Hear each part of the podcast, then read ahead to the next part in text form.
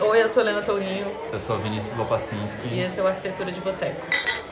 Ó, você já vai me desculpando, nos desculpando. Totalmente! Nossa senhora. A gente tá aí, né, num gap temporal aí com, com um episódio faz, sei lá, mais de um mês, talvez. Possivelmente, porque a gente perdeu, né? A gente fez várias tentativas e aí aca- acabamos perdendo um episódio no meio disso. Não sabemos o que vai ser feito dele. A gente ainda tá estudando mais ou menos como que é, essas coisas vão acontecer, como é que a gente vai manter as gravações. Então, as coisas vão ficar um pouco incertas por enquanto, porque a gente né? A gente já falou isso no episódio que a gente perdeu, mas a gente não sabe fazer o negócio funcionar direitinho à distância. A gente tá tendo problema com isso. Então, se alguém tiver ou souber como, amigos radialistas, sei lá, tem que ensinar pra gente beabá nível eu tô ensinando pra minha avó, entendeu? Porque a gente já fez várias tentativas que não estavam dando certo. Então, se você sabe o programa, se você sabe o meio, não vem com aquela aquela diquinha meia boca assim do tipo, ai, eu gravo dois áudios e depois eu junto. Não não serve, entendeu? A gente quer saber como que é passo a passo. Passo a passo e, na, assim, e que funcione na prática, porque a gente não quer deixar vocês aí, né, nessa quarentena sem a nossa ilustre companhia. Mas a gente também é burro tecnologicamente falando, a vida é essa. É, a gente tá ficando velho, entendeu? A obsolescência tá chegando. Então, Uhum. assim, isso é um problema real. A gente resolveu velho fazer podcast. Mas, né, depois desse- de todo esse tempo passado que a gente não conseguiu gravar e tudo mais, estamos hoje no dia 24 de abril. Por um motivo que a gente não ia poder deixar mesmo de gravar hoje, né? Exato. Hoje o Arquitetura de Boteco completa um ano de existência, desde o nosso primeiro lançamento. E é muito especial pra gente, porque foi um projeto que começou numa ideia meio do nada, assim, a gente não tinha noção do que, que ia virar. E acabou que a gente tomou gosto pela coisa, a gente gosta muito do projeto. Eu, me- eu particularmente, me sinto muito orgulhoso dele. E realmente, Os assim... dois, né, pô? é. Não, mas é porque eu tô falando por mim, né? Mas... É isso, um ano de Tem existência. sido muito legal, Tem né? sido muito foda. É, eu acho que também foi um jeito muito massa da gente retomar nossas conversas de arquitetura, que estavam assim um pouco perdidas. É, nós dois, né, mudamos de cidade, a gente é de Brasília. E era às vezes um negócio que lá parece que acontecia mais. Não sei se. A gente trabalhava junto no mesmo escritório e isso ia começando a aparecer naturalmente durante o dia, assim, é, né? tipo, acho que o pessoal lá trocava muita ideia. Sim. Aí aqui a gente nunca trabalhou junto. Uhum. É, ou então a gente às vezes trabalhou em meios que não eram de maioria com- de arquitetos. Então acho que é, essas conversas ficaram um pouco suspensas. Então, Exato. de fato, acho que foi um ano muito legal onde a gente conseguiu elaborar e conhecer mais coisa Uhum. também, né? Dos arquitetos que antes a gente só sabia por nome. Sim. E a gente teve que ler um pouquinho e. E acabou aprendendo alguma coisa. Alguma né? coisa, uma coisa que seja. É, exato. Se a gente aprendeu uma coisa, tá valendo, entendeu? que não tá tendo muito espaço pra aprender muito mais, É. né? Então a gente. Afinal, a cabeça tá ocupada com outras coisas nesse período. Meu senhor. Que, né, assim, parece que não tá sobrando espaço no HD pras coisas que importam. Não, e o presidente resolveu fazer pronunciamento bosta no dia do nosso aniversário. No dia do nosso aniversário. É um ridículo, né? Tá querendo melar, tá querendo melar a nossa festa. É. Mas então, é, a gente queria fazer, de alguma forma, um, um tema especial para esse é, episódio que, que seria comemorativo do nosso um ano de podcast. Por coincidência, nessa semana foi dia 21 de abril, Tiradentes e aniversário de Brasília. Nossa, você sabe o que eu descobri? Que também é aniversário de Roma? Mentira. Nossa, não sabia não. Pois é. Mas a gente vai falar de Brasília mesmo. É. E aí, então, a gente Foda-se a aproveitou. Roma. Foda-se. E aí, a gente aproveitou dia 21, dia 24, né, que é o nosso aniversário que tá próximo e tal, não sei o que, e a gente decidiu falar sobre. Brasília! E não Brasília, mas especificamente. Sobre o concurso e as propostas que apareceram pra nossa capitalzinha, Ah. né? E, a, a obviamente, acho que a gente vai acabar dando uma comparada um pouco com o plano do Lúcio Costa, que Claro. foi o que foi construído, ou, sei lá, as ideias gerais aí, não sei.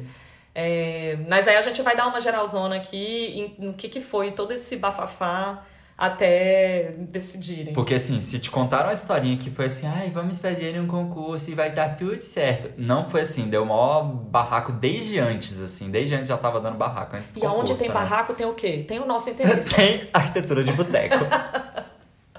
que a gente tá aqui ainda pra aumentar a fofoca. Exato. Entendeu? E, tipo, acirrar as, as opiniões.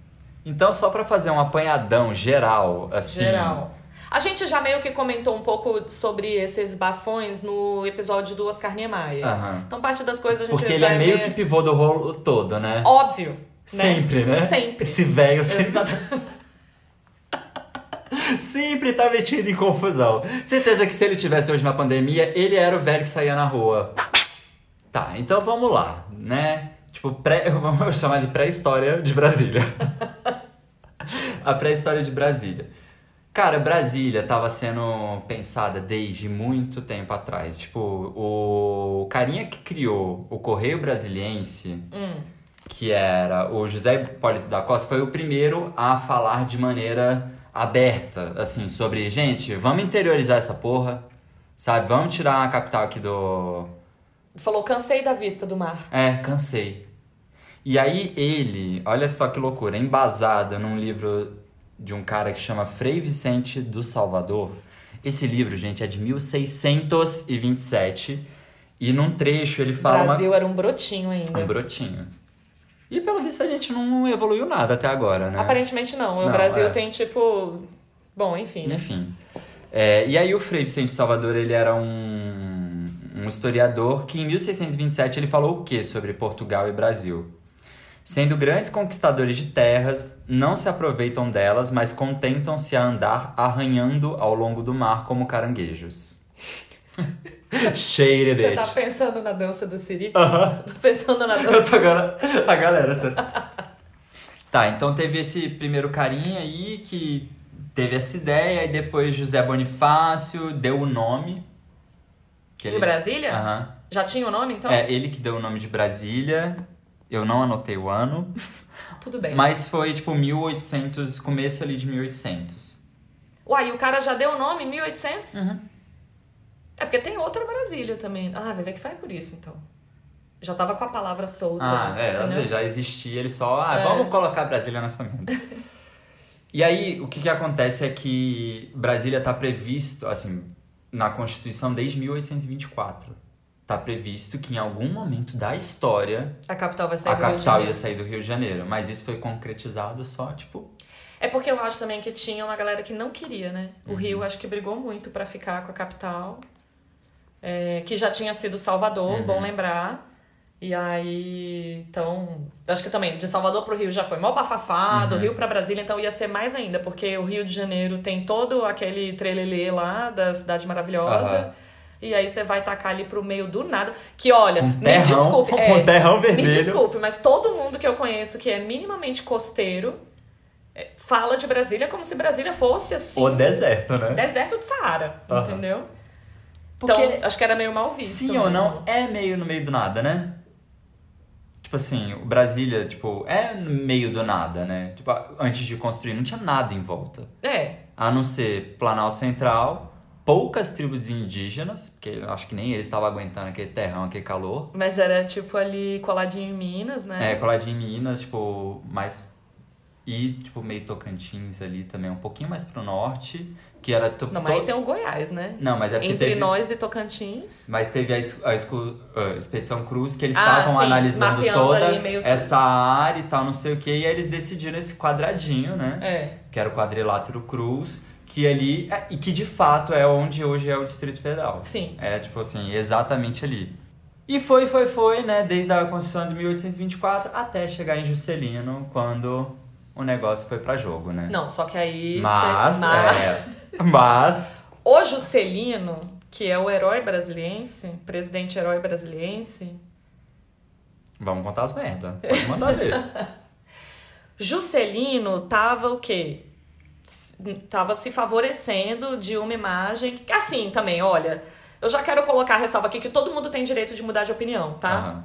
Então, Juscelino mudou, de- vira casaca. Juscelino é vira casaca, porque ele era contra quando ele era deputado, junto com Israel Pinheiro, que foi o primeiro presidente da, da nova CAP, eles eram os dois deputados, e aí estavam falando disso, e aí eles assim, não, os dois mineiros, né? Aí eles assim, uai, não. A gente só vai votar a favor da capital se for lá em Minas, vai. eles votaram contra, eles votaram contra. E aí depois, governador de Minas Gerais, a importância, candidata, Juscelino. é, aí candidato à presidência. E aí foi lá naquele momento famoso, lá em Jataí, né, que um cara pergunta assim, e aí, você falou que vai colocar a Constitu- a Constituição inteira Pra rodar. Tipo, pra rodar, mas tem aquele artigo que fala da mudança da capital. E aí? Aí ele falou, bora.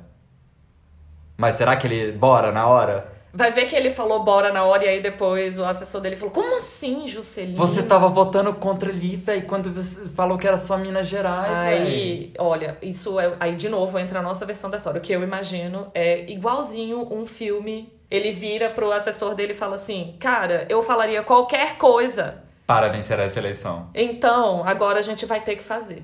Pois é. Essa era na época que os políticos ainda tentavam cumprir algum tipo de promessa, tá, gente? E aí, bom, aí tinha também esse plano desenvolvimentista dele, né, que tava querendo transformar o Brasil, não sei das quantas. Então, eu acho que veio bem a calhar esse Assim, o Juscelino foi esperto, porque eu acho que ele conseguiu encaixar um negócio que é um movimento muito significativo para o Brasil. E dentro desse plano desenvolvimentista, velho, é bizarro, né? Você dizer que você conseguiu construir uma capital em tão pouco tempo foi muito rápido. Cara, em um. Como fala? Em um. Em um mandato. Pois é. E aí ele conseguiu fazer essa transferência e ergueu uma cidade aonde, é isso, onde não tinha nada, tinha mato. Pois é, ele nesse pouco tempo fez, tipo, muita coisa. É. E tem gente que ficou 28 anos aí no governo desde sempre e não tá fazendo nada. Não conseguiu aprovar um projeto. Não conseguiu aprovar um projeto, Helena. Aí o que que acontece? O Israel Pinheiro, ele era já da Nova Cap, não era nessa época? Ele já era presidente da Nova Cap? Não, ele, a, a nova CAP foi criada em 56 pelo Juscelino, que ia ser esse órgão autônomo Pra fazer... pra fazer. E aí o Juscelino colocou Israel Pinheiro na presidência. Conchavo já tá aí, já. Aham, já, já tem aí a- os amiguinhos, né? Então, aí o que que acontece? Que já era um conchavo antigo, a gente falou também no, no, no episódio do Oscar, né? Que o JK já conhecia Ah. Niemeyer. Então Eles ele eram pegou, amiguinhos, né? ligou pro amigo. Israel, lembra daquele nosso posicionamento quando a gente era deputado? A gente vai ter que. Eu já falei umas paradas ali e a gente vai ter que voltar atrás. Vai ter que querer construir Nossa, aí o. Israel fica chateado, né? Porque ele fala, como é que fica Minas? Como assim? Nossa terra, É, nossa tal. terra natal. Não, mas Israel, se concorda comigo, eu te dou a presidência da Nova Cap. Fechado! É- Agora! Exatamente. Só bora. E assim, já dá pra sentir umas coisas estranhas nesse movimento, que assim, a Nova Cap, ela tinha uma. é, ela tinha uma autonomia diferente de qualquer órgão do governo. Por quê? O Juscelino entendia que se tivesse aquela, é, aquela burocracia que tem em todos os órgãos, a cidade não ia sair. Porque assim, demora, tipo, licitação e tal, É. tudo mais. E aí o que, que acontece? Não precisava fazer licitação para contratar construtora na construção de Brasília. Tempo na tela. Vocês entenderam alguma coisa aí? Pois é. Então, assim, já era um movimento estranho. A gente não tá shadiando aqui ninguém, sabe? Mas a gente só tá colocando as cartas na mesa. E aí, depois da criação da nova CAP, que começou a vir o rolê do, do que seria esse edital, do que seria esse concurso e tudo mais. Então, e aí assim, o Israel também já conhecia o Oscar, o JK conhecia o Oscar, o JK tinha feito um pedido pro Oscar pra ele. Que ele não ia nem fazer concurso, né? Ele convidou o Oscar Niemeyer a projetar a capital toda e o Niemeyer, que caga pra urbanismo, ca- claramente, Aham. né? Não, não, dele não dá a mínima. Cara, que que é isso? Né? Que o cara não dá a mínima, nem sei. Mas eu acho que ele não, não ligava tanto assim, vai. E aí ele fala: não, acho melhor chamar o Lúcio. Aham. Ah, e só pra lembrar, o Oscar Niemeyer tava bem na época projetando o Copan. Né? Ah, é mesmo, é. Não, ele tava com 12 projetos, né? a gente falou isso é, ele também. tava com no- 70 mil projetos. Verdade, é, era. E aí foi nessa. Ai, vai ver que foi isso que ele Foi, pegou né? e falou: Aham. não vou conseguir fazer urbanismo, minha equipe já tá toda ocupada, né? É, e Juscelino eu não acho que é uma boa ideia, mas. Sabe quem tá sem projeto? Aham. O Lúcio. Foi quase isso que aconteceu. Eles colocaram um concurso no meio só pra não ficar tão feia essa indicação. Mas então, porque aí o Juscelino convidou o Lúcio, e aí o Lúcio pegou. Lúcio, assim, pra quem não sabe, a gente- a gente ouve falar muito dele porque a gente é de lá e tal, mas assim, o Lúcio tem toda uma imagem de. é, meio de gentleman, assim, Uhum, né? Meio daquele vovozinho bonzinho. E tipo, muito elegante, muito porque elegante. ele estudou é, em Londres, um, né, morou em Londres um tempo, então ele tem, teve algum tipo de educação lá. Aí fez viagens por Paris e não sei o que, não sei o que. E aí ele se diz assim, um maquisar da arquitetura. Eu lembro que na época eu pesquisei o que era maquisar e agora eu esqueci. Mas. E aí, na hora que o JK convidou o Lúcio, o Lúcio falou: Eu acho que isso é meio bizarro. Uhum, é, e eu acho que o mais prudente seria fazer um concurso. uhum. Então o próprio Lúcio meio que. Meio que tirou o corpo fora, assim, não se negou a fazer o projeto, mas falou: eu acho que seria mais legal, né, assim, mais ético fazer um concurso. O que eu acho que ele falou foi assim: gente, pra não ficar tão feio, inventem um concurso, entrego qualquer projeto e vocês me colocam em primeiro lugar. Pode ser. Mas é só pra galera não ficar enchendo o saco, falando que foi, tipo, escolha. Com chave, é, com é. chave, sabe? Não, faz pelo menos essa. Então, dá seu jeito aí, Juscelino. Aham. Aí o Oscar falou assim. Eu vou começar a rabiscar umas coisas É. aqui. Me manda as plantas. Aí o Oscar falou assim, não, é verdade. É... Então, Juscelina, a gente, eu, me, é, eu acho que tem que ser feitas duas coisas aqui, ó, duas propostas. A primeira, vamos fazer um concurso? A segunda, eu me comprometo a desenhar os edifícios administrativos da capital. Essa bicha não tem vergonha. Gente, é, é falta de vergonha, não tem outra palavra. É falta de vergonha na cara. Só uma coisa que eu acho legal falar é assim, a primeira ideia do que seria essa banca julgadora do concurso ia ser composto por pelo próprio presidente, mas ele não teria voto, ele só seria O JK. o JK. Ele Hum. não teria voto, ele só participaria ali dessa reunião. E aí, tipo, um engenheiro, dois do IAB, três. Aí, olha, essa era a primeira ideia de banca julgadora Ah, e três urbanistas sugeridos pelo próprio JK. O que é interessante ver, e aí aqui tem uma lista de quem ele tinha, pensado? de quem ele tinha pensado, é porque dá pra ver que o cara ele já estava alinhado com o modernismo, com o, O que, JK. é o JK, com o que estava acontecendo é, contemporâneo ali, porque olha os indicados dele. É, que vamos lembrar também que o Oscar já tinha feito a Pampulha, que foi. O JK, acho que foi no governo Foi, do no JK. governo. E aí, foi. então ele já tava ali meio. Oh, muito bonito. Exato. E aí olha os nomezinhos que ele tava pensando. Gropius. né? O cara que criou a Bauhaus. Neutra, que eu não sei quem que É, é. Richard Neutra. É. Neutra, ele. É. Percy Marshall, Esse eu não sei quem é. americano, tipo, também modernista. É, O Richard Neutra, eu acho que ele até vira casaca também. Acho que ele é tipo É. alemão, mas se fez nos Estados Unidos, assim. Alvara Alto, Coisa pouca, né? Le Corbusier.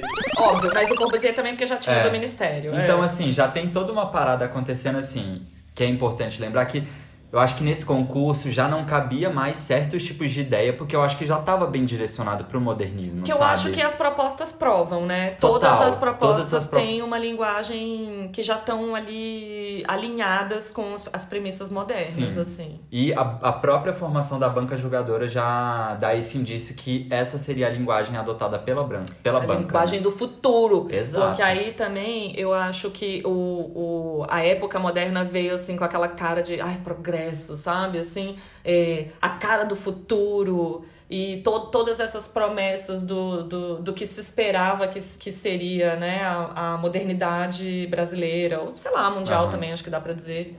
Mas é isso, veio. Tá, tinha um- uma carga simbólica Sim. e de expectativa muito forte, Sim. assim, né? Não sei se da população, mas dos envolvidos tinha. Eu tenho a impressão que pra época a população de verdade não entendia o que que era essa modernidade. Sabe, tipo, no sentido urbanístico e arquitetônico da parada, entendeu? Hum. Porque em termos de arquitetura, mo- tipo, modernista tava acontecendo, né? Tipo, Rio Uhum. de Janeiro, Belo Horizonte, Parará, mas em termos de urbanismo era uma coisa muito diferente. E eu acho que Entendi. foi por isso que causou muito choque nas pessoas quando Brasília foi construída. Também, mas é porque assim, no Rio de Janeiro mesmo já tinha rolado uma super, uma super reforma urbanística. Mas isso já, é, já eram intervenções modernas na cidade. O que eu acho também que o pessoal não entendia em parte é porque para isso acontecer, muita gente ficava sem casa, né? Então, Uhum. a, a- olha, isso eu acredito de verdade, assim, as mudanças vêm a um custo muito alto. Sim. Então, e as mudanças, elas são, de alguma forma, sempre muito violentas. Qualquer mudança, tá? Tô falando mudança urbanística, interna, pessoal, qualquer coisa. De casa. Eu acho que é um. Se a gente for pensar em termos um pouco abstratos, assim, ou artísticos, eu acho que é um, é um movimento muito violento você fazer uma mudança. Então, eu acho que deve ser difícil pra pessoa que tá passando por aquilo assimilar. Eu acho que ficava que podia ser um negócio assim, do tipo, eu tô vendo que a minha cidade tá mudando, eu tô vendo que tá aparecendo uns prédios aqui que são diferentes dos prédios que eu vi minha vida toda. E, e ficava um pouco assim com essa cara do, do que está por vir, sabe? E as pessoas estavam ali. Eu não sei. É porque assim, eu não sei dizer se elas achavam bom ou ruim. Acho que devia estar meio dividido aí. Mas assim, né, Helena, que no final só o sofrimento constrói. As pessoas sofriam com isso, mas depois elas evoluem e acostumam, né? Tanto é que as pessoas. A gente tá tomando no cu até hoje. Assim, na vida, mas eu tô falando em termos de. Não, do Brasil. Eu tava falando de Brasil. Na Tá querendo me deprimir no meu aniversário, como assim? E pelo que eu entendi, tipo assim, pelas coisas que eu li, o concurso de Brasília não teve uma aceitação por parte popular assim muito grande, porque realmente assim, era meio diferentão pra época, assim, a galera não, não pegava, Sem entendeu? contar que quem tava no Rio de Janeiro não queria mesmo ir para pro meio de Brasília. Brasília, aliás, olha, de verdade, eu acho que as pessoas que começaram a gostar da cidade são as pessoas da nossa geração e que talvez uma geração antes. Uhum. Mas assim, até então. O que seria a geração dos nossos pais, né, mais ou menos. Ah, não, eu tava pensando entre nossos pais e a gente, que eu quero dizer. Entendi. E aí o concurso se chamava Concurso Nacional do Plano Piloto da Nova Capital do Brasil. Era todo esse nome. Parênteses, o nome Plano Piloto se dá em uma referência ao Le Corbusier, na verdade, porque quando... Ah, porque aí já vem outra, outra tretinha, né? Ah, Não sei o que que Heidi e Burle Marx estavam fazendo no rolê. Porque, assim, eles... tá. Eles estavam na festinha na casa. Porque também na casa. A gente já falou aqui da festinha do Niemeyer, quando ele chamou os juízes, que a gente vai repetir, mas assim, o Niemeyer era, uma, era um cara festeirinho, né? Dá pra Uhum. ver. Dá pra ver que ele era chegado numa cerveja, numa conversa mole. Igual a gente, talvez, né? É. Sabe Deus. Mas aí o. O negócio é, eu acho que ele devia. Isso devia estar acontecendo dentro da casa dele. Essas Ah, conversas sim, né? podiam Meio estar. informal, Isso, assim, né? exatamente. Aham. Bastidores. Exato. Então vai que tava rei de Burle Marx. E aí, Heidi e Burle Marx, eles já tinham, assim, uma... Um caso. um caso, né, por conta do Rio de Janeiro. Eles projet, é, têm projetos é, muito perto, colaborativo, né? Ali a- o aterro do Flamengo é do Bulemax e o, tem o Man, que, Rio, que fica ali no aterro. Então Uhum. eles já tinham uma amizadezinha, né? Em algum momento eles falaram assim, gente, a gente acha que na verdade a gente tem que convidar uma outra pessoa internacional de fora pra fazer esse projeto. Talvez Le Corbusier. E o Le Corbusier assim, top! Ele também tava na Aham. festa. E aí, o Le Corbusier, na época, antes do concurso, ele fez o que seria, ele chamou de plano piloto de uma capital do Brasil. Ele começou a escrever sobre isso e ele chamou de plano piloto e ele foi usado como referência no nome do concurso. Então, porque o Le Corbusier também, ele era tipo, mestre mandou, né? Ah, total. Então, tudo que o Le Corbusier falava, as pessoas, nossa, Belíssimas palavras. belíssimas palavras. Então, eu, assim, isso eu consigo ouvir quase que Uhum. os, esses, esses modernos defendendo, assim, falando que o Le Corbusier era um cara articulado, Uhum. que é muito pertinente, então certeza. O edital era meio nada, né? É, ele é tipo curtinho, assim, porque. Assim, nin- ninguém tinha como saber muito bem aonde que aquilo ia dar. E eu acho que eles também não queriam amarrar muito. Não queriam amarrar muito as condições para fazer a cidade, porque quando você começa a amarrar demais, ela vai ficando um pouco engessada. E Aham. aí tinha, por exemplo, uma espécie de desenvolvimento que eles falam assim: a gente pode deixar a cidade crescer. Não era o que eles queriam, mas existe a possibilidade de, da cidade ter um crescimento e tal, mas a gente não tem muito como saber exatamente porque a gente também não tem projeto, não tem proposta. Então eu acho que era um negócio meio concurso de ideias. Sim. Foi tudo meio geral, assim. Tinham algumas premissas que eram a se considerar, Aham. mas eu acho que tava de um jeito bem livre mesmo, É, tava deixar o pessoal livre. criar. é. Tinha as premissas de um projeto para 500 mil habitantes É. e numa área de 5 mil quilômetros quadrados, que era delimitado, né? Uhum. E, e fora isso, lá no, sei lá, se é tipo parágrafo terceiro, Artigo, né? Artigo, ser. sei lá, desse edital, tem o que é de como se fosse. O que, que você tem que entregar, Helena, para participar do concurso? Vai. Você tem que entregar traçado básico da cidade, indicando a disposição dos principais elementos da estrutura urbana, a localização e interligação dos diversos setores, centros, instalações e serviços, distribuição dos espaços livres e vias de comunicação, escala 1 para 25 mil. Todo mundo entregou essa. E relatório justificativo, só. Só isso. Não precisa de maquete, Não precisa de estudo geográfico, Antropológico, entendeu? sociológico. Não precisa de nada disso. E aí, aí é que tá o negócio massa. Lúcio ganhou porque ele entregou O só mínimo. o mínimo. Ele entregou o mínimo. E os irmãos Roberto, ó, gastaram a grana fazendo imprimiram, maquete. imprimiram a prancha na gráfica cara, entendeu? Não. Aquarelas feitas à mão.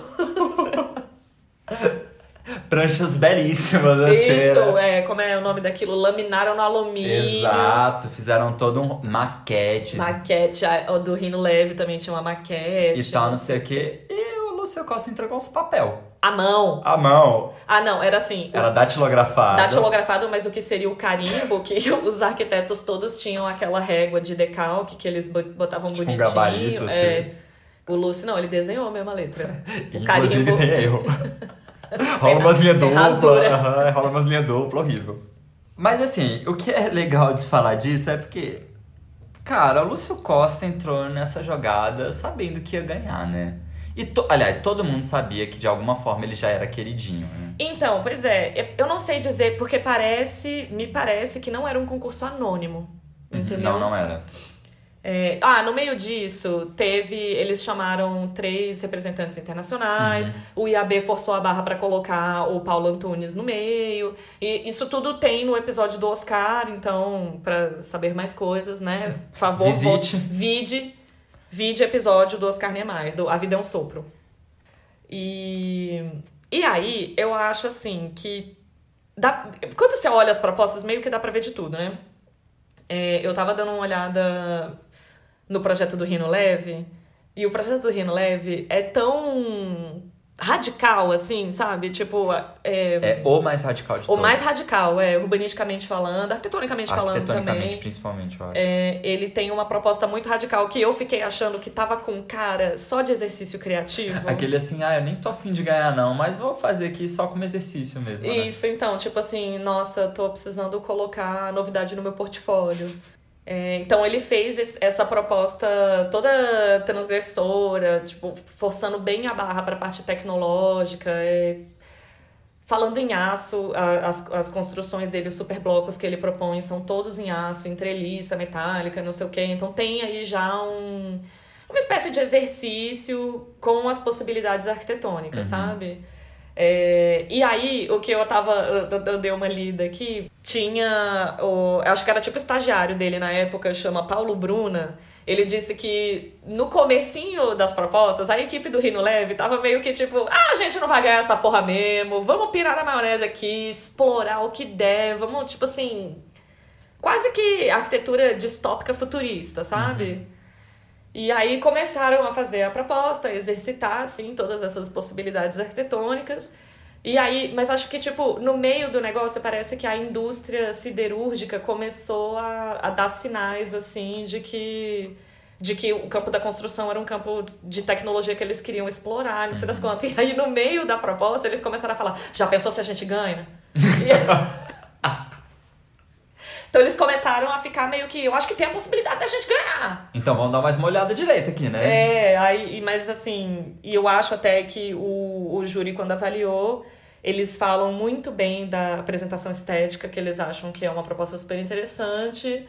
É, mas eu não sei se ela seria muito factível mesmo, assim, né? Pra época, pro, em termos urbanísticos também, porque o, o projeto ele é um pouco espalhado demais, assim, a, a população que é adensada, ela é adensada em uma construção, mas a, a construção mesmo é circulada de vários nadas, né? Aham. Que é o, também a cara da cidade moderna, que é um, pré, um único prédio no Sim. meio daquele jardim a perder de vista, É tipo aquele entendeu? espigão, assim. né? Isso, exatamente. A diferença principal no projeto do, do Rino, eu acho que é a questão assim, tava todo mundo trabalhando é, assim, urbanisticamente, até arquitetonicamente, dando, dando ideias de uma cidade muito horizontal, né? Uhum.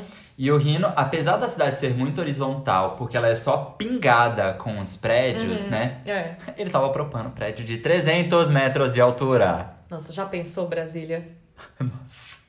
Naqueles ventos que Brasília dá. Não, aí por isso ele, ele e a, a prancha dele explica Aham. também a parte do prédio que o, o, o prédio tem umas espécies de vazados pra Eu compensar o vento. Gente, uma lâmina, uma lâmina que eu acho que a proporção é assim, é 300 Por 465. por 465, 465 e 18 de largura.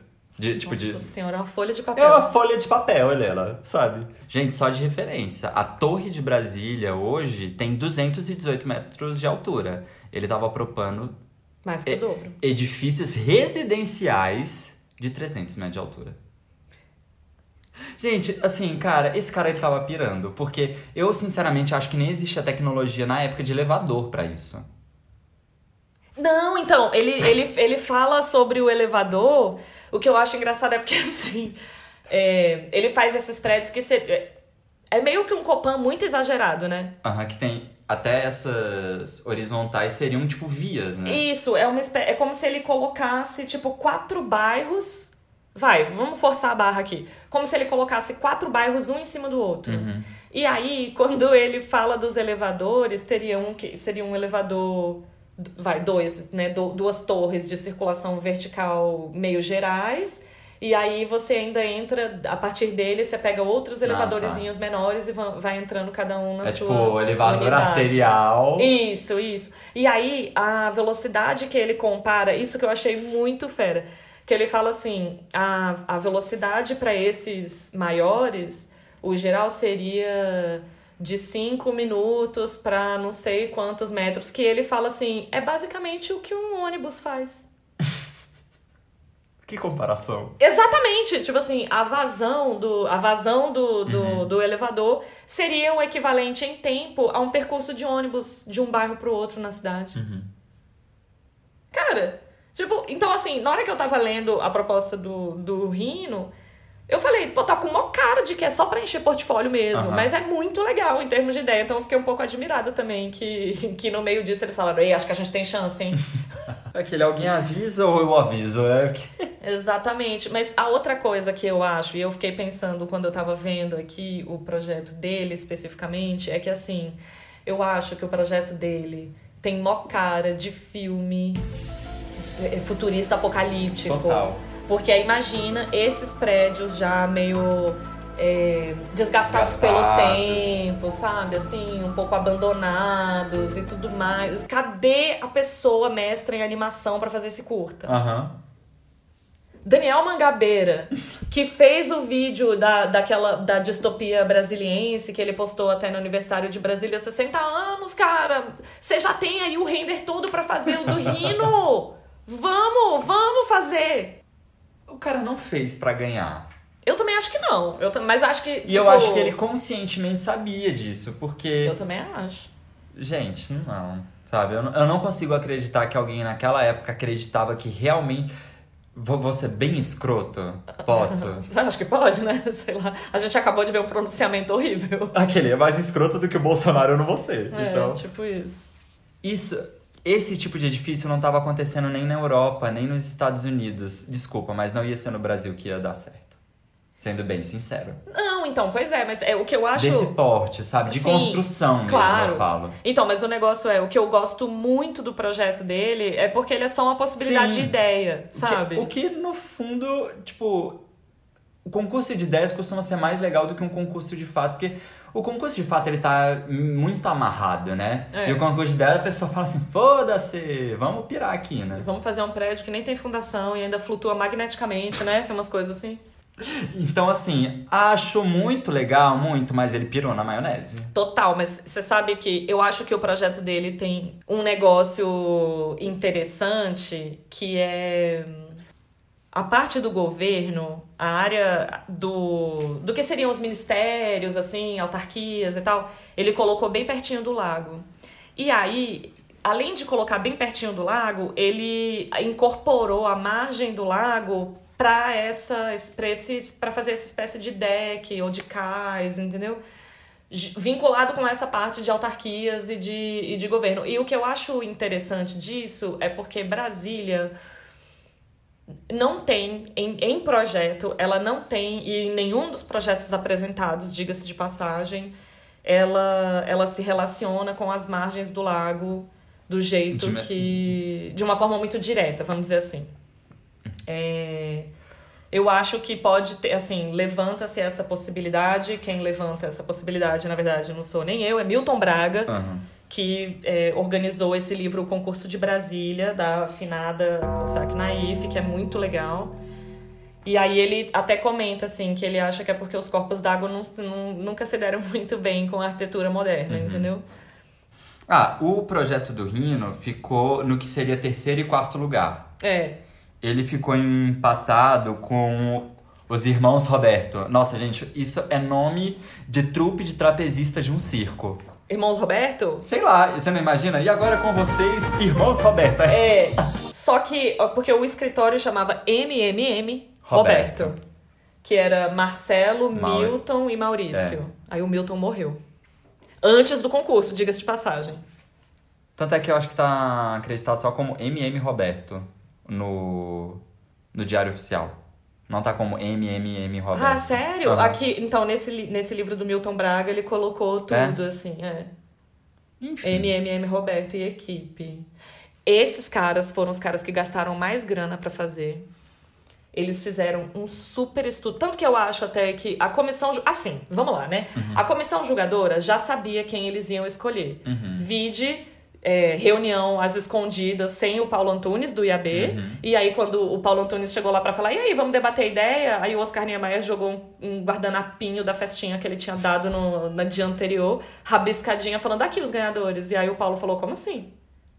Mas, é, é, mas eu não concordo. Mas eu acho que a gente tinha que conversar antes. Não, não, já tá não, decidido. Não, não, e aí, obviamente, então o Lúcio Costa também já estava decidido. Ele também tem o melhor projeto, tá? Uhum. Eu acho que uma coisa de, não exclui a outra. De fato, é o melhor projeto, mas assim, carta marcada. Total, total. É, e aí, ah, eu acho que eles também deram o prêmio para os Robertos porque eles fizeram um estudo muito, muito massa do, de possibilidades de cidade, assim, uhum. e que aqui no livro do Milton ele até comenta assim que é uma pena que na hora de fazer a parte de ocupação e desenvolvimento urbano de Brasília, esses estudos prévios não tenham sido levados uhum. em consideração. É, e se você olha as pranchas deles, tem assim gráficos de densidade, é, perfil da o que seria o perfil da cidade, previsão de crescimento, né? É muito. É massa, assim, o que eles fizeram. Equilíbrio econômico. E aí, o projeto deles também era. Porque o projeto deles era, assim, um pouco. Excludente. Excludente, não, sei lá. Segregacionista? É, segregacionista. Porque eles, eles fizeram umas sete núcleos fechados. Uhum. E o que eu achei interessante. É, fica com cara de concurso de ideia, né?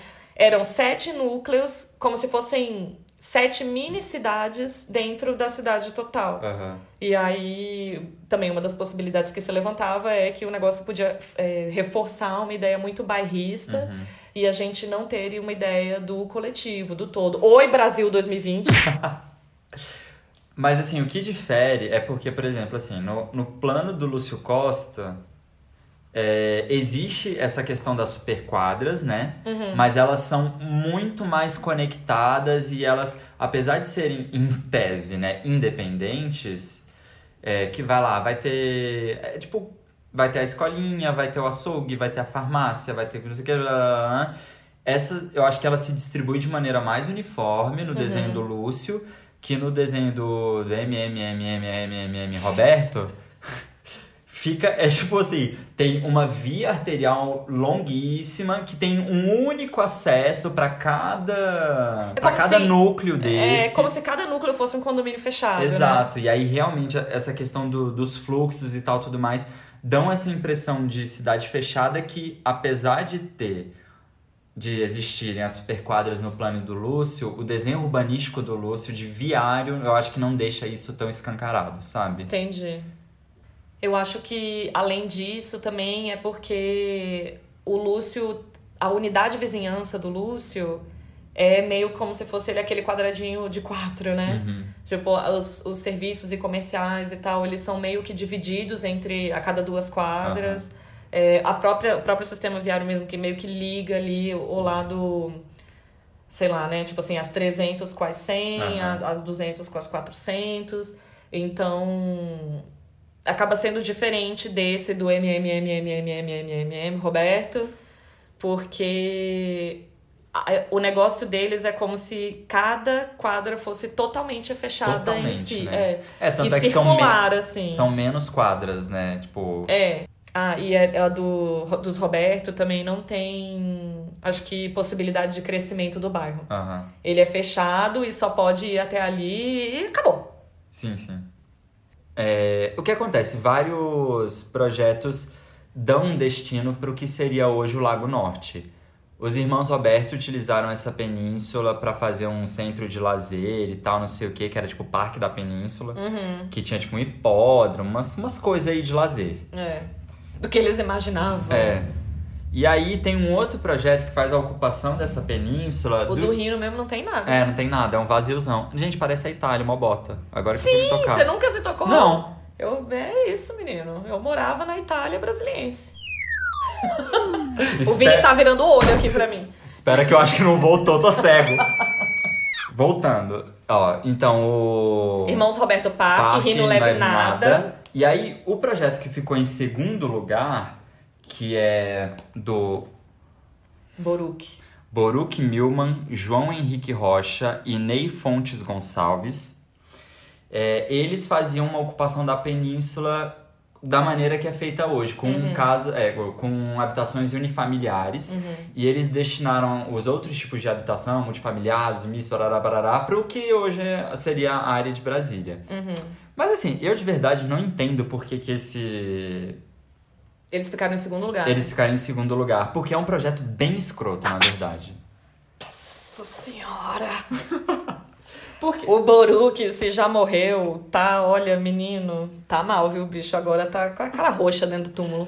Mas por quê? O que, que ele fez? Ele pegou, colocou lá a residência unifamiliar lá no que é hoje o Lago Norte, ficou do jeito que tá. Ah, E aí ele posicionou um grande retângulo be- ah, na margem do lago. Hum, Esse grande retângulo seria assim, no centro desse grande retângulo teria o que seria a sede do governo, centro administrativo, parará, parará, parará. aham. Em volta disso um cinturão verde. Pra esquerda e pra direita, residencial multifamiliar. Certo. Predinho, vamos falar aqui, né? Predinho. Beleza.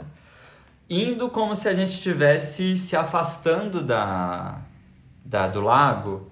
Depois disso, separado, ligado por uma única via arterial, teria o que seria o comércio, por uma única via, Helena. Só tem uma entrada Como se pra um- fosse ali no sudoeste, mais É. ou menos, né? que é tipo assim, tem uma única entrada para esse centro comercial.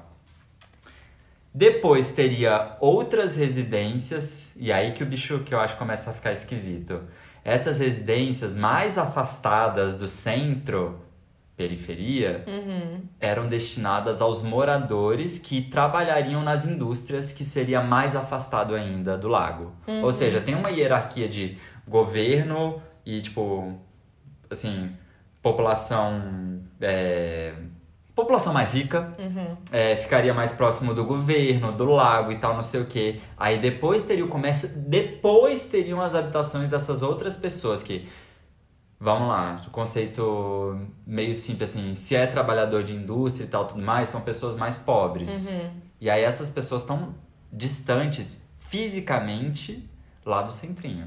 É. Então já tem uma carinha de segre- segregacionista bem estranha, né? Entendi, sim. E fora que eu acho por, por uma questão de, de viário, assim, não funciona. Porque, gente, onde você vai colocar todo o comércio da cidade em um único lugar e com uma única entrada, sabe? Tipo, com um único sistema viário arterial para abastecer isso. Essa parte é interessante, né? Porque todos eles setorizaram mais ou menos a cidade, que no fim Uhum. das contas é, também tem na proposta, a proposta do Lúcio, Obviamente, né? claro. Mas é. A do Lúcio ainda tem uma espécie de mesclada, né? Assim, porque tem um setor comercial que seria o prioritariamente ou só comercial, Uhum. Mas ele não deixa as habitações. é, Como é que fala? A míngua. É, nossa, que bonito. Eu tava pensando meio desabastecida, sei lá. E aí, nesse caso, não, né? É um negócio bem, bem caixinha mesmo. Tanto é que é tudo quadradinho, É, né? tudo quadradinho. Quadradinho pra isso, quadradinho pra isso. Parece que não tem nenhum estudo muito de. É, de ocupação, assim, dessa margem do lago, porque, cara, nem respeita, assim, a margem, né?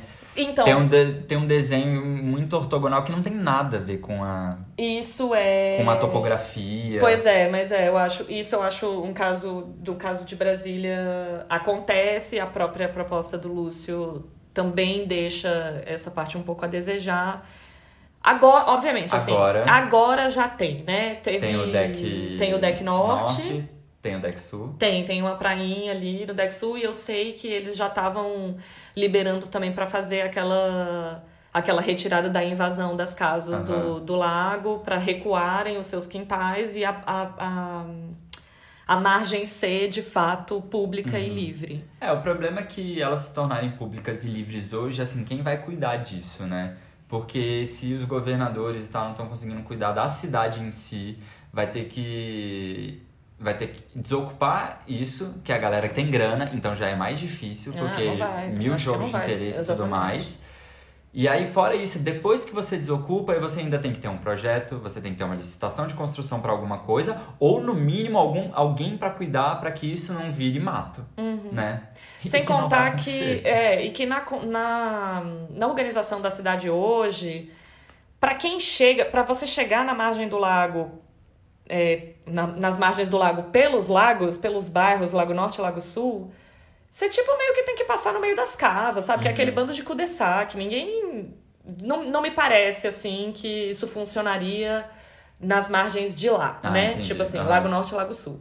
Agora, o deck norte mesmo eu acho que é um caso muito proveitoso, assim, Aham. que funciona muito Sim. bem. Eu nunca fui na- lá na prainha da Asa Sul, então não sei também como é que é. Mas eu sei do, da, da Asa Norte que é um negócio que eu fiquei achando muito benéfico. Aham. E que coloca umas ideias na cabeça da população de falar. Essa margem é pública, ela é pra todo mundo e a gente tem que. Brasília é uma cidade super seca. É vantajoso você se relacionar com a margem do lago, sabe? É, e eu lembro que quando eu tava na faculdade, a- o Deck Norte foi inaugurado. É, então. Então eu, eu lembro... já tinha saído. E assim, a UNB é do lado do Deck Norte, assim, do lado. Todo mundo bronzeado, né? Só isso. Cara, eu lembro de, de ir pro Deck Norte, assim, tipo, de tarde, sei lá, janela de aula ou matando aula. Uhum. E ir, pra, ir pro Deck Norte e ficar lá. Porque é. É. isso, é bom se relacionar com o lago, porque, gente, seco e quente pra caralho, né? Pois é. Só um parênteses. Uma das críticas que esse projeto que ficou em segundo lugar do Boruk Milman sofreu Hum. foi que o ponto mais alto da cidade não estava ocupado, Uhum. né? E aí, curiosamente, no plano do Lúcio, não é apenas o ponto mais alto da cidade, não é apenas ocupado, como é ocupado por uma praça. Ou seja, tipo, já tem uma importância de você colocar uma praça, que é um lugar público, para as Uhum. pessoas, tipo, interagir, não sei o quê, no ponto mais alto da cidade, com Uhum. um super visual. e- Então, assim, é uma merda. Mas, assim, o plano do Lúcio realmente Realmente. tava ganhando mesmo. Antes da gente comentar um pouco sobre o plano do Lúcio, é, só para vocês sacarem, assim, foram 62 inscritos, Uhum. 26 entregaram o, o projeto Pra reforçar aqui nossa teoria de que arquiteto tem problema com com prazo. prazo. É, 26 entregaram e só uma única mulher foi concorrente. Que era essa Sônia Marlene de Paiva. Assinando, né, É, projeto. existiam outras mulheres participando, mas como Das equipe, equipes, é. não como cabeça, né, digamos assim. No fim, o pódio ficou assim. Primeiro lugar, Lúcio Costa. Segundo lugar, Boruk Milman e equipe. Aí terceiro e quarto lugar empatados. É. MMMMMMMMMM Roberto, Rino Leve, empatados. E aí em quinto lugar, que eu acho engraçado é que, assim, o terceiro e quarto estão empatados. Não dava pra ser os dois terceiros, não? velho, enfim. em quinto lugar, foram três equipes condecoradas. É o... Como é o nome daqui? Menção honrosa. Menção honrosa, exato. A equipe do Carlos Cascaldi e Vila Nova Artigas. A equipe do Henrique Mindlin e Giancarlo Palante. E o Milton Giraldini, que na verdade eram de uma construtora de engenharia, É. que era da Construtécnica S.A. A, a gente meio que deixou alguns projetos de fora, né? Uhum. De- dos nossos comentários. Vida. pra falar um pouco das coisas do Lúcio, assim, é, reforçando aqui que eu quero deixar um recado aqui pro Mário Pedrosa. Quando ele dá o shade no. É, porque Mário Pedrosa, o Mário Pedrosa gosta de. Ele gosta de dar shade, né? Eu já li um texto dele que ele dá um shade no Oscar Niemeyer, assim, que ele basicamente chama a Galeria Califórnia aqui em São Paulo de aborto. Esse é Mário Pedrosa. Bom, aspas. A modesta apresentação de Lúcio, um cartão e umas folhas datilografadas explicativas, com aqui e acolá uns, cro uns croquis à mão para ilustrar o texto, em contraste com a suntuosidade e complexidade de outras, outras apresentações, deixou o grande público atônito. Não compreendia a decisão do júri, o público, né? Aí ele continua. E já, naturalmente, se começou a insinuar compadril, cambalacho, até desonestidade. E aí eu quero fazer um adendo aqui, dar um recado para o senhor Pedrosa, que é: dá pra ser as duas coisas. Dá pro projeto do Lúcio ser o melhor e ter acontecido Um compadril, compadril. cambalacho e até desonestidade. Porque foi o que aconteceu. E aí ele ainda segue. Uma firma construtora, aí será que é esse? Talvez.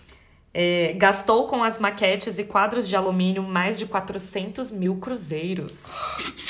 Ao passo que o vencedor tirou do bolso, o Lúcio Costa, uns reles 25 cruzeiros com papel, lápis, tinta e borracha.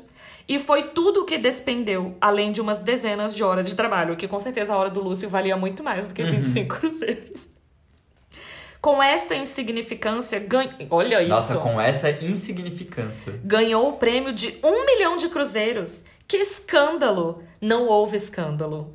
Houve acerto em cheio da maioria da comissão julgadora. E aqui, quando ele fala a maioria da comissão julgadora, quem que ele tá jogando pro lado? O Paulo Antunes. Porque o Paulo Antunes, no final, ele nem assinou. Exato. O- porque o ele não resu- concordava com o Exato, resultado. ele não assinou o resultado do, do concurso. O que quer dizer o quê? Que Mário Pedrosa fazia parte do conchavo, cambalacho e até desonestidade. Ele é aquele morde a sopra, né? Total. Ele, ele bate na cara da galera, mas fala assim, mas realmente, né, era melhor. É. Não, então, porque ele era também o crítico famosão, né? A palavra Uhum. dele tinha muito valor, assim, tudo. Mas então, Mário, pra você saber, uma coisa não impede a outra. Falando de compadrio, nananã, nessas coisas, tem uma, uma jornalista que chama Maria Elisa, que num depoimento da, da Folha da Manhã, lá de um jornal carioca, ela falava já de um concurso de cartas marcadas e que, na verdade, o Rei Di, ele não estava participando... Ele não estava participando desse projeto porque ele sabia que era, digamos assim, um prêmio inalcançável, porque já estava comprado. Cara, a filha do Lúcio Costa chama Maria Elisa. Será se? Ela nunca, fala, ela nunca faria isso. Ela é muito. Tá escrito aqui, essa versão é comprovada por Maria Elisa em depoimento e foi tema de uma reportagem. Deve ser, porque fala dela, tipo. Ah. Aqui, ó! Ela deve estar confirmando que o rei disse colocou de fora Isso, porque ele tava é, é dizendo que isso. tinha cambalacho. É, teve o depoimento do Lúcio e tal, não sei o que, que foi entregue depois. nananana. Aí quando ela se abriu pra falar com a Folha da Manhã, ela falou isso. Então, só que a Maria Elisa. Ela nunca Ela fala que não teve cambalacho. Entendeu? Ela devia estar. só passando pano pro pai. Com o caso do atraso no. Total. O Lúcio entregou aquela porra atrasada. É tipo assim, Não era nem. Se fosse hoje, ele nem não teria nem O que, entrado. o que ela alegou foi que é, no edital tinha data, mas não tinha horário. Ah. E que depois é, foi enviado um telegrama com o horário das 18 horas. Ah. Mas que em tese o Lúcio não viu. E aí por isso que ele achou que era no dia. E aí ele entregou às 23. Olha, eu acho isso uma desculpinha de arquiteto. Nossa, diz- Que nem é- quando você tem que entregar projeto, aí vai passando 6, 7, 8, e você fala, hoje, hoje ainda é hoje até 23h59. Exato. Mas assim, o negócio é o projeto do Lúcio, ape- apesar de todos esses pesares, quando você vai olhar, ele é um ótimo, ótimo projeto. Eu acho que ele tem uma ocupação da cidade que é mais dispersa, que ela é mais. sei lá, igual? Não sei se eu posso dizer Uniforme? isso assim. É, mas assim, que ela é mais. Como se o terreno ficasse mais cheio no projeto dele do que nos outros, entendeu? Ah, sim. Eu É, acho tipo, uma que- utilização melhor do, do Isso, terreno, né? é, eu acho. Acho que ele teve uma boa implantação. é, eu acho. E aí também, é, o Milton, Milton Braga fala aqui no livro, e eu acho que é verdade, assim, que o negócio é que os, os, as outras propostas. É, tinham aquele negócio do. Não, vamos resolver o urbanismo aqui, mas que eles já estavam pensando muito lá na frente, tipo, a No forminha detalhe, do né? prédio, é, assim. E, e que o luz e, e que essas coisas são válidas, mas assim, que em termos de urbanismo, quando você está falando de teoria e tal, que o texto, às vezes, é, consegue dar conta do recado, da ideia, né? Do, da, consegue apresentar a ideia de uma forma melhor. Então o Lúcio fez, sei lá, 26 páginas datilografadas e uns croquisinhos, que é assim, ah, para essa área residencial, eu pensei num esquema assim assado. Mais ou menos assim. Mais ou menos assim. Com cinturão, uns prédios com cinturão verde. Isso. Aí nessa área aqui. A entrada seria assim assado. Ah, por exemplo, o Lúcio fala o esquema da tesourinha Aham, da e que a gente fica assim, ai, o Lúcio, a tesourinha, não sei o que. Cara, todas as propostas têm Aparecem, tesourinha. ah. então, Todas. assim, como a gente conhece só o do Lúcio, né? Porque é o que Uhum. foi feito, então fica parecendo que ele teve todas as únicas ideias e tal. Mas eu acho que, na verdade, ele teve a ideia mais geral Uhum, e que também acho que foi a melhor ideia. uhum. Carta marcada? Sim, mas a melhor ideia. Entendeu? É, e, e o Lúcio, ele tinha um, um discurso interessante, né? É. Assim, você pega o, o, assim, o que ele escreveu sobre o plano dele, é bonito, né? Tipo assim, Total, quem não quer morar nessa Brasília, Exato, gente? é, é- tem toda uma poesia, tem todo um storytelling, assim, É. né? Do, do X que é utilizado para marcar a Terra Prometida e tal, tudo mais. Gente, não é avião. A gente já falou isso, eu vou falar de novo. Não é avião. Então tem toda essa coisa que eu acho que realmente funciona melhor, né? Porque dos outros projetos, às vezes é detalhe, detalhe, detalhe, detalhe, mas não tem. Primeiro, vários projetos eu acho que não levam muito em consideração a topografia do terreno, relação com o, com o lago. Ele elucida melhor isso, eu acho. É, então, porque aí também é outra coisa que. É porque, assim, o terreno brasiliense já é relativamente plano, Uhum. né? E eu acho até que. a- Quer dizer, eu acho não. Todas essas equipes está, vêm de, de lugares onde tem cidades mais. é, terrenos mais acidentados. Uhum. Aí eu acho que, sabe quando a pessoa fala assim, ah, é um desvio de 15 metros, mas que, pra quem tá acostumado com muito mais, assim, e é um, um desculpa, um desnível. Um desnível de 15 metros, mas é um desnível de 15 metros ao longo de uma distância muito grande. Aí eles falam, ai, tende a zero. Tá com um platôzão aí e manda Foda-se. ver. Aí parece que jogou búzios, né? É. Aonde caiu é prédio. Eu acho que é um negócio interessante pensar, até porque Brasília fez 60 anos. Uhum. Ela é legalmente idosa. Legalmente idosa, porém no panorama da vida, neném. Neném, total. assim. Engatinhando. E o que eu acho massa, tem um texto, aliás, que depois o Lúcio visita Brasília e ele escreve. Brasília revisitada. É, eu gosto muito, porque ele fala um negócio que eu acho muito bonito. Eu não sei se ele acreditava de verdade, porque parece também que ele já, já reclamou, né? Já deu umas reclamadas de Brasília aí pra umas galera. Diz o Lúcio: Brasília está funcionando e vai funcionar cada vez mais. Na verdade, o sonho foi menor que a realidade. A realidade foi maior, mais bela. Eu acho isso foda. O Lúcio escreve muito bem. É, aliás, porque ele era uma pessoa aparentemente muito pomposa mesmo. Mas eu acho que ele escreve super bem e é. Eu acho que isso que ele escreveu é real mesmo, assim. Na época que ele escreveu, talvez Brasília ainda não tivesse nem com tudo do jeito que ela tá hoje, sabe? Foi em 87. Em 87, as pessoas que eram, vamos dizer assim, os primeiros nascidos em Brasília, vai, entre aspas, ainda eram crianças. E aí, de 87 para cá, deu tempo dessas pessoas crescerem e crescerem vivendo em Brasília. Se relacionando com a cidade. Se né? relacionando né? com a cidade, construindo as próprias histórias é, dentro da cidade, assim. Então, é, essa, essa leva de, de apaixonados por Brasília... É, ela, é, ela é fresca, assim, ela é uhum. nova, sabe? E eu acho que isso também dá uma cara legal, assim, que é um jeito de ver Brasília mesmo, que é o Brasil inteiro, desde a época do concurso, não via. Uhum. E eu acho isso massa. Então é um jeito também de tentar colocar a Brasília que isso tava, eu acho, que na maioria das propostas apresentadas, um discurso assim de Brasília vai ser uma grande cidade, ela tem que ser uma cidade à altura dos tempos. Uma coisa de assim, tem que ter uma identidade muito forte, porque é uma coisa que representa algo muito grande pro Brasil. Né? Exato. E aí eu acho que parece que agora essa imagem está se reforçando, Sim. sabe? Então eu acho muito legal, assim, eu acho massa que tenham todos esses os nossos colegas arquitetos que sejam muito apaixonados por Brasília e que eles sejam apaixonados a ponto de não quererem que ninguém nem mexa no plano do Lúcio, uhum. que nessa parte eu sou um pouco contra, mas eu acho massa que tenha essa. que Brasília tenha, tenha feito essa imagem, essa identidade tão forte dentro das uhum. pessoas, sabe? Inclusive, eu acho que ele escreveu esse texto em 87, porque foi em 87 que o, o plano urbanístico e a conjunto arquitetônico foi tombado pelo IFAM.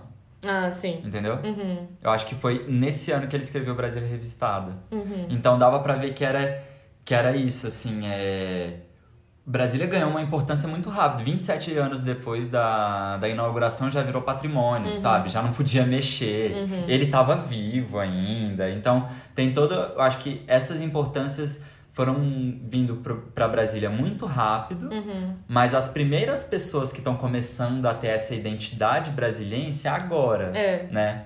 Então eu acho que é um desenvolvimento legal. Eu acho que, de fato, é o sonho foi menor que a realidade. A realidade foi muito maior. Muito maior. E sempre vai ser. E eu Sim. acho que isso é que é legal também, sabe? Agora, é, eu tenho muita curiosidade de saber para onde vai Brasília e, de fato, eu não gostaria que ela ficasse só engessada no sonho do Lúcio. Eu também não. Eu queria que fosse mais, entendeu? Uhum.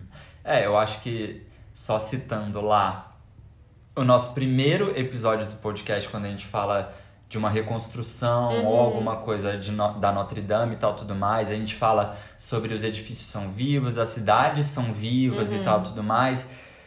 É, então, assim, Brasília cresceu muito mais do que o Lúcio esperava e do uhum. que muita gente esperava. Isso gerou um sério problema de mobilidade urbana. Uhum. Assim, cara, andar em Brasília não é fácil. Não.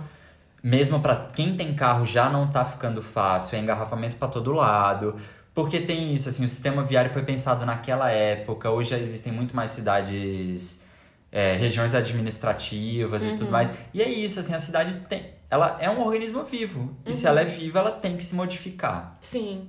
Né? Mas é isso, eu acho que tem também um um pouco exatamente da, da mentalidade das pessoas e dessas pessoas às vezes que são muito apaixonadas e que vão querer trazer para Brasília, por exemplo, é, a melhora da mobilidade sem o carro, por uhum. exemplo. É, eu acho que o problema do, do projeto, não só dele, mas eu acho que meio que aconteceria com todos os projetos, caso fossem implantados, hum. é que esse plano piloto, no final, ia ser um bairro elitista. Porque é o que é hoje. Sim. Né? Sim. Hoje quem mora no plano piloto são pessoas classe média alta para cima. Uhum. Né? Então, isso gerou um problema. É uma cidade muito elitista. Uhum. Né? Os preços são exorbitantes. Os preços assim, são exorbitantes no plano piloto, principalmente tudo mais. Então. E é uma coisa que eu acho que não tinha muito como prever também, né? Eu acho que meio que já estava nos planos. Uhum. Saber que ia ser. Porque, assim, parte do edital também parece que já pedia que a cidade fosse para cumprir a função administrativa. Então ela era para abrigar essas atividades e abrigar as pessoas ligadas a essas atividades. Tudo isso para dizer o quê? Parabéns Brasília, parabéns para nós que estamos fazendo aniversário. Lembrando que para quem quiser mandar parabéns pra gente. Presente recebidos e pode mandar para o e-mail arc.boteco.gmail.com ou DM do Instagram arroba arc.boteco. Nesse caso não vai dar pra mandar recebidos, né? Aham. Mas é. Quem quiser mandar recebidos, é isso, entra em contato aí, a É, gente conversa. a gente vai conversando. A gente anda querendo uns livros. É, mas assim, gente, é, desculpa pelo, pelo problema aí que a gente teve nas gravações, a gente tá se empenhando pra melhorar. É, Estamos tentando entender ainda. Estamos tentando entender e durante essa quarentena, gente, fique em casa, preserve a vida de todo mundo, ok? Um beijão pra vocês, até, Até a mais. próxima.